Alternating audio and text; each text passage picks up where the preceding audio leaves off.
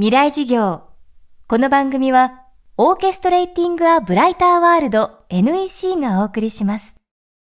未来授業火曜日。チャプター未来事業。今週の講師は作家の浅田次郎さんです。戦後71年浅田次郎が語る戦争と平和をテーマにお送りしています。ベストセラー作家の浅田さんがライフワークとして取り組んでいるのが戦争を題材とした作品群です。最新作「帰郷」も戦争に翻弄される人々の生き様を描いた短編集。戦後70年以上を経た今浅田さんが戦争を描く理由とは？未来事業2時間目キーワードは現在。いい小説を書けるタイミングってのは今じゃないかなギリギリが今のタイミングではないかな。そういう資料もたくさん残ってる場合によっては取材もできる。70年ってのは大きいですよ。まあ、一つの理由としてね明治維新から60年後ってのは昭和3年だったんですね。つまり戊辰戦争の60年後の戊辰の年ってのは昭和3年なんですよ、えー、この時にね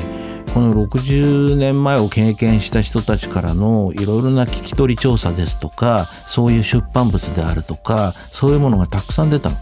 あの江戸時代をもう一回見直そう。明治維新とは何であったのかっていう運動がありましてその本は今でもたくさん古本屋に行くと見つけることができますね。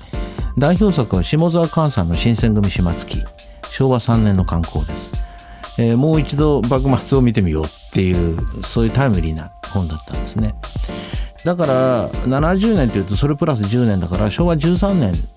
71年目は昭和14年ですよ。これ一番危なくなった時代ですね。私たちは太平洋戦争は昭和16年から20年っていうふうにどうもそう区切りがちですけれども実はその前の10年間っていうのは日中戦争っていうこうわけのわからない戦争の時代というのがあってこれはね割と意識してないんですよね。えー、まあ、その13年14年っていうのはその日中戦争真っ只中のことであって戦争を始めちゃったけれども引くに引けないというで次第に国際社会から孤立していって、まあ、世界を相手に戦争しなければならなくなったっていうそういう年なんだけれどもねその頃に言論統制がいろいろ行われたでしょ検閲もいろいろ行われましたでしょいろんな法律ができて。そのことによって出版が不自由になったんですね。もちろんメディアも不自由になったんですよ、えー、そのことが歯止めが効かなかった。それによってね。というのは大きかったですね。えー、そういうふうに計算していくとね私たちは60年っていうのはあまり振り返らずに60年目をスルーしました。50年目も60年目もスルーしてしまって今70年目大変危険な時代に入ったのではないか。というふうにあの僕は考えています。だからあのこの帰郷というのも戦争小説だというのではなくて私自身としては反戦小説だと思っています。戦争というのはそもそも善悪ということではなくて人類の現在だと思うんですよ。そもそもあってはいけないもの。たとえそれが歴史の中に繰り返されていたとしても一番最初から宿命的に背負っている罪なんですよ。だからこれは否定し続けなければいけない。そういう意味でね戦争小説ではなくてえー、これは反省小説というふうに受け取っていただきたいというふうに思います。だから僕はこの中に戦争を賛美するようなことっていうのは書いておりませんしまたそういう風潮が現在あることはね確かなんだけれども決してその戦争を肯定するようなことがあってはなりませんね戦後71年戦争の記憶が薄れる中国家が軍事力を行使することは当然の権利と考える若者に浅田さんはこう投げかけます、えー、戦争は場合によってはあってしかるべきという考えは間違いです。これはよくものを考えていない。これはねどのような勉強をなさなさってもね戦争が一つの手段になるそういう手段になりうるっていう考え方はとっくの昔になくなってるはずなんですよ。これは遠い昔ナポレオンとかクラーゼビッツの時代に言われたことなんですよ。クラゼビッツっていうのは、まあ、ナポレオン